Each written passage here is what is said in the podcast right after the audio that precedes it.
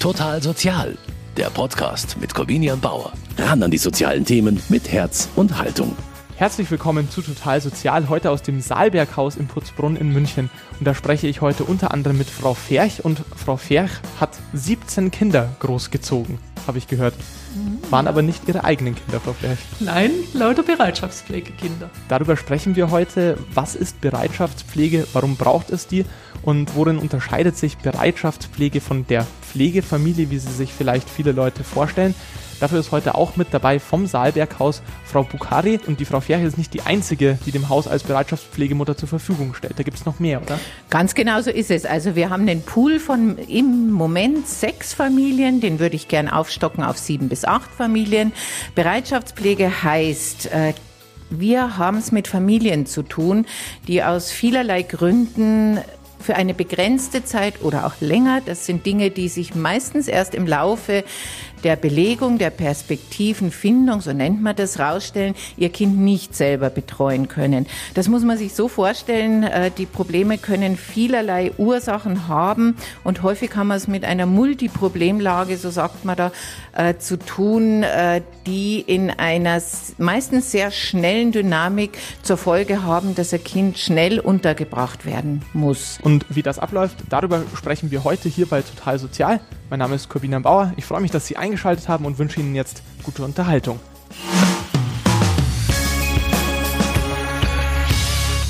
Frau Ferch, Sie sind Bereitschaftspflegemutter, aber das ist etwas anderes als eine normale Pflegefamilie. Was bedeutet Bereitschaftspflegemutter? Sie sind nicht die Mutter der 17 Kinder, die Sie großgezogen haben, sondern das waren fremde Kinder.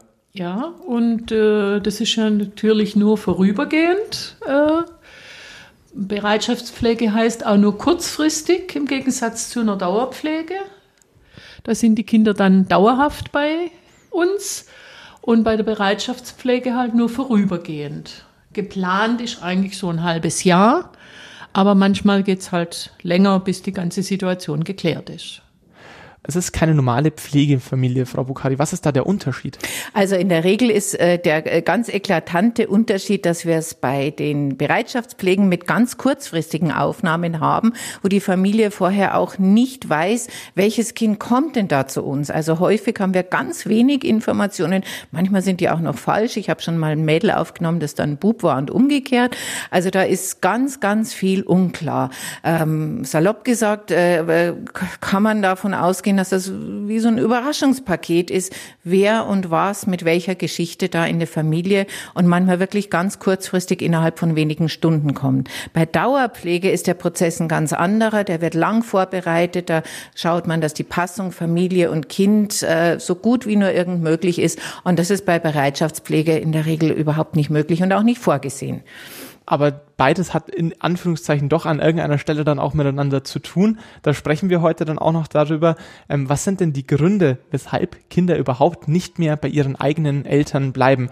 Die klassischen Unterbringungssituationen sind psychische Erkrankungen oder Suchterkrankungen bei den Eltern, häufig Alleinerziehende, meistens Mütter, ganz selten auch Väter, ähm, Gewalt, gewaltbesetzter Hintergrund, Gewalt zwischen den Eltern, hin und wieder auch Gewalt den Kindern gegenüber ist ein ganz häufiger Unterbringungsgrund bei uns. Also zusammengefasst eigentlich da, wo eben die Eltern nicht in der Lage sind, für die Kinder in angemessener Art und Weise Fürsorge zu tragen, ja, oder? So kann man das gut äh, zusammenfassen. Und häufig sind es auch mehrere der äh, vorher geschilderten Probleme, die zusammentreffen und äh, dann eine Situation herbeiführen und manchmal eben in einer sehr schnellen Dynamik, wie ich vorher schon gesagt habe, die eine schnelle und kurzfristige Unterbringung nötig machen. Das heißt dann, dass das Jugendamt letztendlich sagt, ein Kind muss woanders untergebracht werden und Sie sind Ansprechpartner des Jugendamtes, ähm, wo dann das Jugendamt die Kinder dann vermittelt, oder? So ist es. Also wir bekommen Anfragen in der Regel tatsächlich von den Jugendämtern, die eine Fallanfrage bei uns machen, uns dann in äh, ja, einer hohen Zahl der Fälle zu einer Aufnahme entweder bei uns im ähm, stationären Bereich oder in Bereitschaftspflege kommt. Äh, hin und wieder haben wir auch Aufnahmen über die Polizei. Da hat sich strukturell einiges verändert. Früher gab es äh, viel häufiger Nachtaufnahmen über die Polizei. Da gibt es Stadtjugendamt München hat eine Leitstelle, die das mittlerweile koordiniert. Das hat abgenommen und die Fälle haben wir auch nicht in Bereitschaftspflege aufgenommen. Bereitschaftspflege bei uns, also die Bereitschaftspflegefamilien, die mit uns zusammenarbeiten, nehmen grundsätzlich nicht am Wochenende und in der Nacht auf. Aber es sind trotzdem, Sie haben es schon angesprochen, es sind trotzdem recht spontane Fälle, auch wenn es nicht immer unbedingt ja. in der Nacht ist. Es sind äh, sehr spontane Fälle. Wir sprechen ja von Kindern, das muss man dazu sagen, wir sprechen von sehr kleinen Kindern. Wir sprechen nicht von, von Kindern im Schulalter oder Jugendlichen, sondern wir sprechen von Neugeborenen und teilweise auch Säuglingen.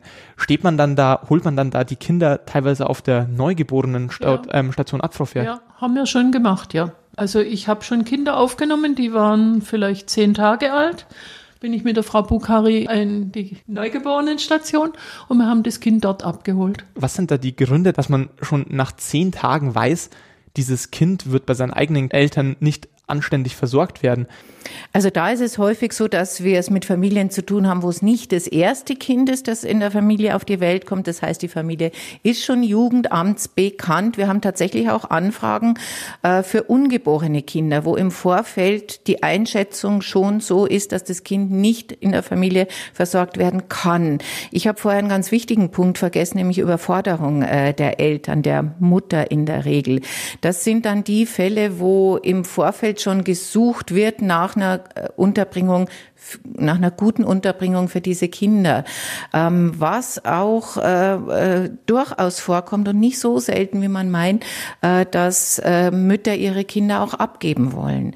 Dass die schon vor Geburt oder kurz nach Geburt äh, keinen Bezug, keine äh, Verbindung zu ihrem Kind haben und aufnehmen können und das Kind nicht selber versorgen können. Ist es dann gleichzusetzen mit zur Adoption freizugeben? Oder? Also gleichzusetzen nicht. Also die äh, Entscheidung, Kind zur Adoption freizugeben, kann daraus folgen, muss aber nicht. Es gibt häufig auch so diffuse ähm, äh, Fallhintergründe, so nenne ich es mal, dass es stark schwankt bei, einem, bei einer Mutter, dass sie diesen Schritt, ein Kind zur Adoption freizugeben, gar nicht gehen kann, weil das nicht in dieser Klarheit äh, vorhanden ist, die Entscheidung.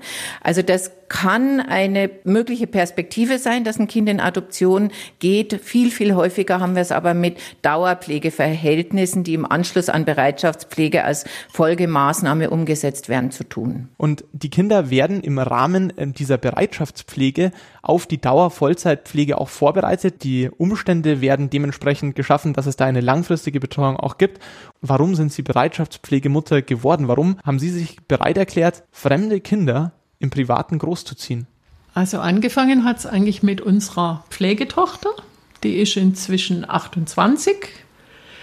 Die kam zu uns mit acht Jahren und ist eigentlich inzwischen wie eine eigene Tochter. Ist Ihre Adoptivtochter? Nein, eine Pflegetochter. Die war nie zur Adoption freigegeben, also Pflegetochter. Aber ist eigentlich jetzt inzwischen wie eine eigene Tochter. Ja, und vielleicht kamen ein bisschen äußere Bedingungen noch dazu. Mein Mann ist inzwischen im Pflegefall, der hatte einen Schlaganfall und ich wollte eigentlich von zu Hause aus arbeiten, dass ich verfügbar bin, während mein Mann zu Hause gepflegt werden muss. Und dann kam mir ein Flyer bei einem Arzt in der Sprechstunde, habe ich gesehen, dass Bereitschaftspflegeeltern gesucht werden. Haben Sie gewusst, was sich dahinter verbirgt? Ja, schon so ungefähr, ja. Dadurch, dass wir halt eine Pflegetochter haben, weiß ich ja, was es alles gibt. Und dann habe ich aber Kontakt aufgenommen mit einer Stelle in der Stadt München und habe dann eine Ausbildung auch gemacht, äh, so eine Wochenendausbildung zur Bereitschaftspflege. Und dann war irgendwann hier im Saalberghaus eine Stelle ausgeschrieben und dann habe ich mit der Frau Bukari Kontakt aufgenommen. Können Sie sich noch an Ihr erstes Bereitschaftspflegekind oh ja, erinnern? Ja, es war ein Mädchen und ich weiß noch, ich war unterwegs, kam nach Hause und war auf dem Anrufbeantworter eine Nachricht, ich soll bitte zurückrufen bei der Frau Bukhari. Hat sie mir als erstes gesagt, setzen Sie sich bitte hin. Sie können ein Pflegekind abholen. Das war mittags um halb zwei und um halb fünf habe ich das Kind abgeholt. Also so schnell kann das gehen. Also äh, die, wie die Jungfrau zum Kind ist ja gar kein Ausdruck. Das, ja, aber ehrlich, ja. Ähm, kann man sich darauf überhaupt vorbereiten? Sie ähm, haben ja ähm, selbst davor. Mir hat noch ein Kinderbett gefehlt. Äh, Frau Bukhari hat mir dann ein Kinderbett aus dem Saalberghaus zur Verfügung gestellt. Ich bin dann um 14 Uhr ins Saalberghaus, habe das Kinderbett abgeholt. Alles andere war schon vorbereitet. Und ja, dann bin ich halt mit Maxi Kose gefahren und habe das Kind abgeholt.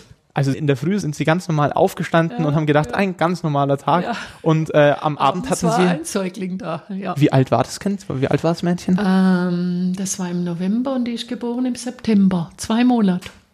Zwei Monate alt war die, ja. Wie alt waren Sie, als Sie das erste Bereitschaftspflegekind hm, bekommen 60. haben? Dann haben Sie mit 60 quasi einfach einen Säugling bei sich aufgenommen. Ja. Ja. Wie hat es Ihr Umfeld aufgenommen, dass Sie mit 60 plötzlich dann mit einem kleinen Säugling durch die Gegend gelaufen sind? Ähm, ja, also das Schwierigste war meine Tochter, die Pflegetochter. Ähm, mit der habe ich das gut vorher besprochen. Und von daher war mir klar, es geht eigentlich nur mit einem Säugling. Ähm, wenn ein größeres Kind kommt, wäre das für sie Konkurrenz gewesen. Also dann ist es so ein klassisches Geschwisterproblem ja, in Anführungszeichen. Ja, ja. Und mit einem Säugling war das was anderes. Man wird ja letztendlich zur Bereitschaftspflegemutter für ein Kind, wenn man sagt, ja, in ihrer eigentlichen Familie können sie nicht anständig versorgt werden. Wie stellt man da sicher, dass es da die Versorgung besser ist? Frau Bukhari, kommt da jemand vorbei und äh, schaut da immer mal wieder nach? Ja, also im Grunde fängt es schon weit vorher an. Die Bereitschaftspflegefamilien brauchen vorab eine Pflegeerlaubnis von ihrem Jugendamt, sprich von der Gemeindestadt, äh, wo sie wohnen, muss das Jugendamt eine Pflegeerlaubnis ausstellen.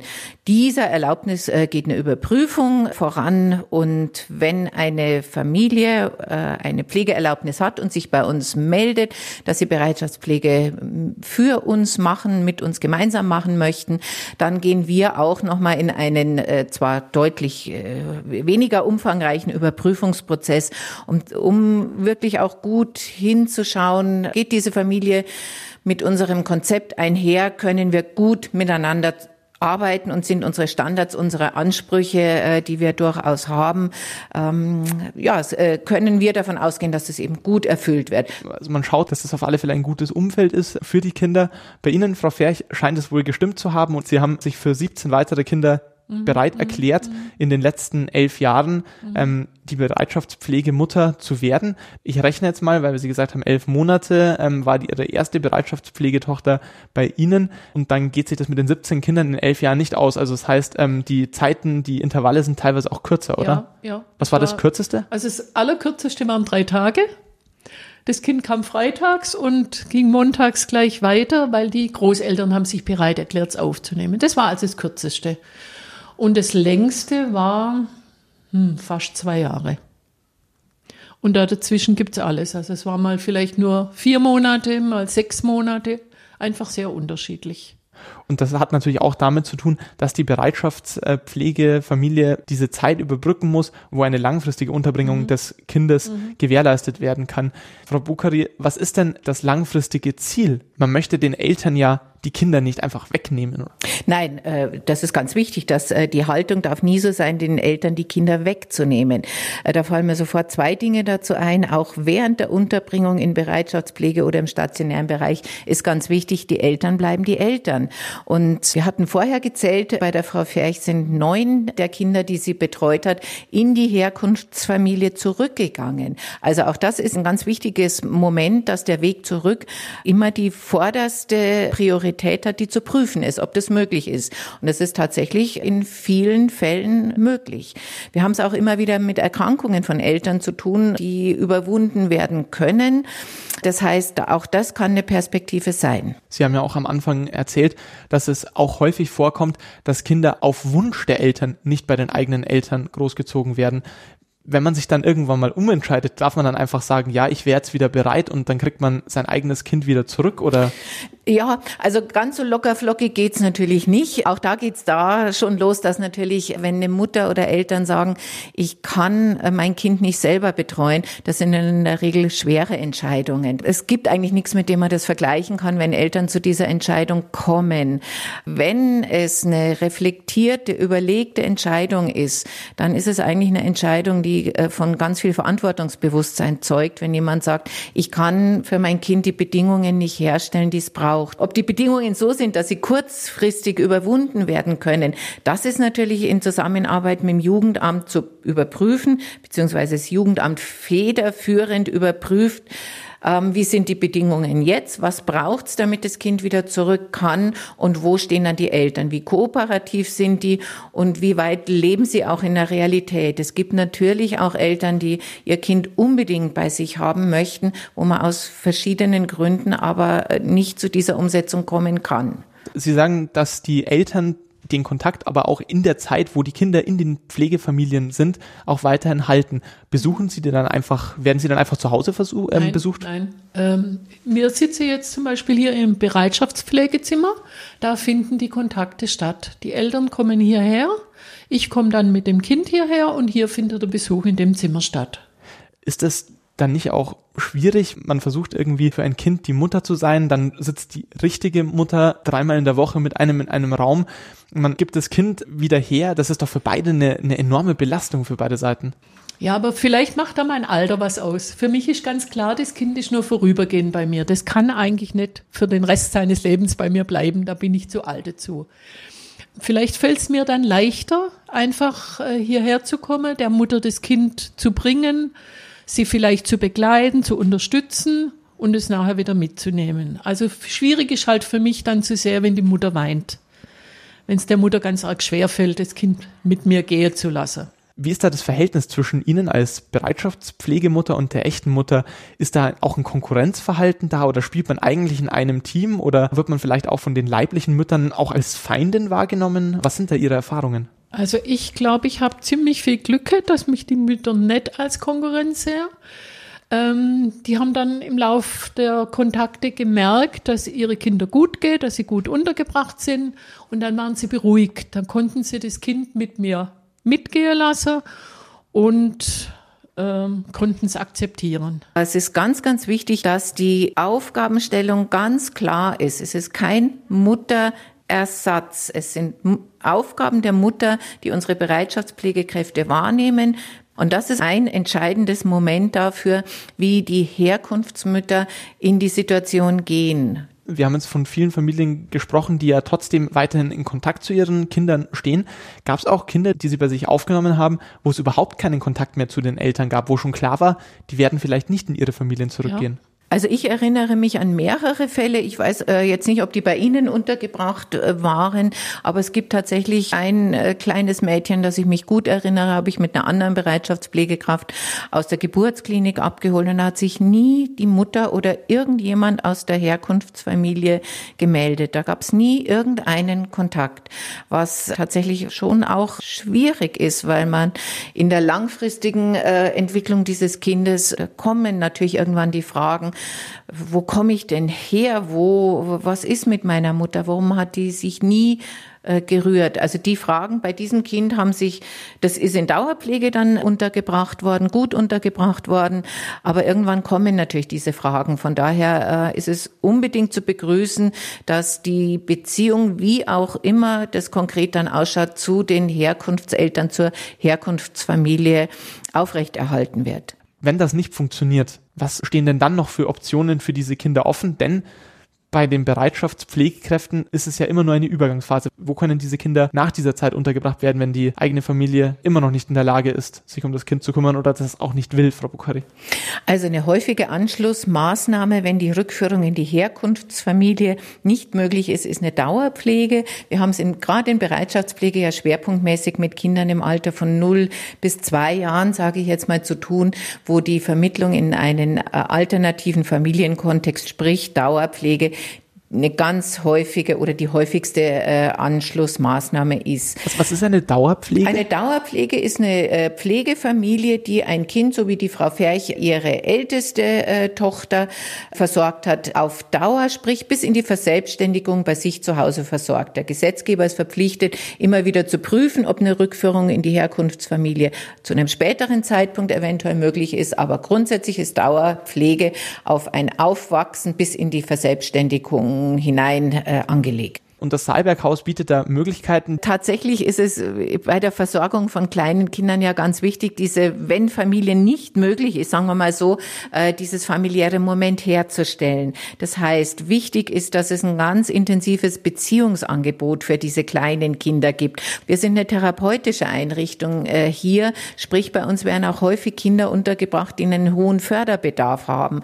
Wir haben Logopädie, Physiotherapie, Ergotherapie, Psychologie, psychologischen Fachdienst, eine Kinderärztin, die dreimal in der Woche ins Haus kommt, sprich dieser therapeutische Ansatz, der auch ein Unterbringungsmoment sein kann, dass Kinder ganz stark entwicklungsverzögert oder sogar gestört sind. Und das ist was, was das Saalberghaus hier gut erfüllen kann. Und die Kinder leben dann hier in kleinen Familien unter einem ich sage es mal, professionellen Dach? Also kleine Familien sind es nicht. Es sind Wohngruppen mit familienähnlichem Charakter. Ich glaube, so ist es am besten ausgedrückt. Die leben dann hier, die Kinder. Wir haben ähm, insgesamt neun Gruppen im Haus, zwei in Obhutnahmegruppen, wo die Aufnahmesituation ähnlich ist wie in Bereitschaftspflege. Da kommen die Kinder sehr schnell und ad hoc, eventuell auch nachts über die Polizei zu uns ins Haus. Und die therapeutischen Wohngruppen, wo es auch etwas längere Aufnahmeprozesse in der Regel gibt und wo die Kinder äh, eben, wie gesagt, bis zu mehreren Jahren hier auch bleiben können. Da leben sieben Kinder in einer familienähnlichen Gemeinschaft. Da ist ein Tagesablauf wie in der Familie, nur eben mit äh, sieben Kindern, zwei Erwachsene tagsüber im Doppeldienst mit einer Ergänzungskraft, versorgen die Kinder. Da geht's in der Früh äh, mit Aufstehen los wie in der Familie. Dann kommt das Frühstück, dann wird der Vormittag gestaltet, Therapien finden statt, Mittagessen um halb zwölf. Dann gibt's eine Mittagsruhe, die unterschiedlich gestaltet ist, je nach Alter. Es werden Kinder ja bis zu sieben Jahren betreut in den Wohngruppen. Wir haben auch vereinzelt Schulkinder mit dabei. Wir haben hier einen hauseigenen Kindergarten, wo Kinder hingehen können, der sowohl eine Vormittags- als auch eine Nachmittagsgruppe hat. Nachmittag ist dann ähnlich wie der Vormittag zu sehen mit erzieherischen Planung äh, der Gruppe, sprich, da werden Angebote für die Kinder gemacht. Nicht zu vergessen die äh, Kontakte zu den Herkunftseltern, die auch in den, also in Nicht-Corona-Zeiten in den Gruppen weitgehend stattfinden. Da werden die Eltern sehr intensiv auch mit eingebunden. Ja, und dann geht's abends wieder ins Bett eigentlich wie in einer ganz normalen Familie, auch mit unterschiedlichen Altersklassen in den Gruppen und ich sage jetzt mal elternähnlichen äh, Bezugspersonen, die es dann in den Gruppen Also das ist angestelltes Fachpersonal bei uns, die in einem ganz normalen Angestelltenverhältnis hier über die KJF im Saalberghaus arbeiten. Tatsächlich ist der Schichtdienst eine Herausforderung in Bezug darauf, ein familienähnliches Setting herzustellen. Äh, da ist uns ganz wichtig, die Übergänge gut zu gestalten und für die Kinder dieses intensive Beziehungsangebot herzustellen herzustellen, weil sie das einfach ganz äh, wichtig für ihre Entwicklung brauchen. Ob die Kinder jetzt nach der Zeit bei den Bereitschaftspflegekräften bei Ihnen, Frau Ferch, ins Saalberghaus zurückkehren oder in ihre eigenen Familien zurückkehren. In beiden Fällen ist es so, dass es für Bereitschaftspflegemütter wie Sie einen Abschied bedeutet. Und für die Kinder natürlich auch. Wie hart ist es? Ja, man schließt so ein Kind einfach ganz schnell in sein Herz.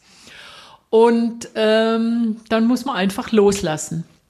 Äh, toll ist, dass man, äh, wenn man das Kind jetzt abgibt, dann ist eine Pause, eine Belegpause. Und das ist eigentlich ganz sinnvoll, weil man muss den Prozess abtrauern.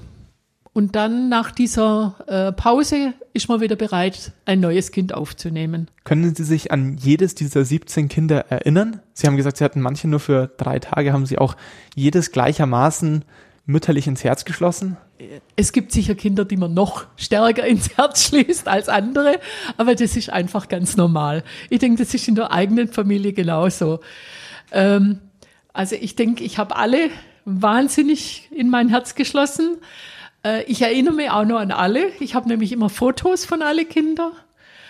Ist auch ein bisschen wie die eigene Familie ja, ja dann. Ja. Ihre erste Bereitschaftspflegetochter haben sie vor elf Jahren bekommen, damals im Alter von zwei Wochen. Sie ist jetzt elf Jahre alt. Mhm. Besteht da auch weiterhin Kontakt? Dürfen Nein, Sie das überhaupt? Zu der besteht jetzt kein Kontakt, aber es gibt Familien, also auch äh, Ursprungsfamilien, die Kontakt mit mir halten, die sich immer mal wieder melden, wo man sich mal trifft und auch mit den Pflegeeltern. Ich bekomme ab und zu mal über WhatsApp ein Foto, dass ich sehe, wie die Kinder sich entwickeln oder man trifft sich auch manchmal auf dem Spielplatz. Also die Möglichkeit besteht, dass man auch weiterhin am Leben seiner Zöglinge Anteil hat. Jetzt nach elf Jahren haben Sie gesagt, Sie hören auf mit 71 Jahren, glaube ich, darf man das auch sagen, da darf man sich auch ruhige Nächte vornehmen. Das Saalberghaus, Frau Bukari, sucht auch weiterhin Menschen, die bereit sind, sich um Pflegekinder im jüngsten Alter zu kümmern. Aber man muss auch eine gewisse Qualifikation mitbringen. Also man kann sich auch nicht einfach melden und sagen, hey, ich würde ein Kleinkind aufnehmen. So ist es. Also tatsächlich ist es äh, wichtig, entweder eine pädagogische Ausbildung, welcher Art auch immer, oder eine medizinische Ausbildung. Kinderkrankenschwester wäre eine Möglichkeit. Alternativ sind Erfahrungen im Pflegekinderwesen auch eine Möglichkeit. Das müsste man sich dann genau anschauen. Die Tätigkeit als Bereitschaftspflegefamilie, dazu braucht es eine Überprüfung vom örtlichen Jugendamt und ähm, im Anschluss dann eine Überprüfung nochmal von unserer Seite, dass wir miteinander diese wirklich anspruchsvolle Tätigkeit bewerkstelligen können. Uns ist es sehr wichtig, unsere Familien gut zu unterstützen. Von daher braucht es auch eine Passung zwischen äh, uns und äh, den Familien. Und alle Infos diesbezüglich zum Saalberghaus finden Sie auf unserer Homepage unter mk-online online.de und Sie können uns natürlich auch jederzeit abonnieren bei allen gängigen Streamingdiensten Spotify, iTunes, Deezer und Co. So verpassen Sie keine weitere Folge von Total Sozial mehr. Für dieses Mal war's das. Ich sage Dankeschön fürs Zuhören. Mein Name ist Corbinian Bauer und ich wünsche Ihnen alles Gute. Total Sozial, ein Podcast vom katholischen Medienhaus St. Michaelsbund, produziert vom Münchner Kirchenradio.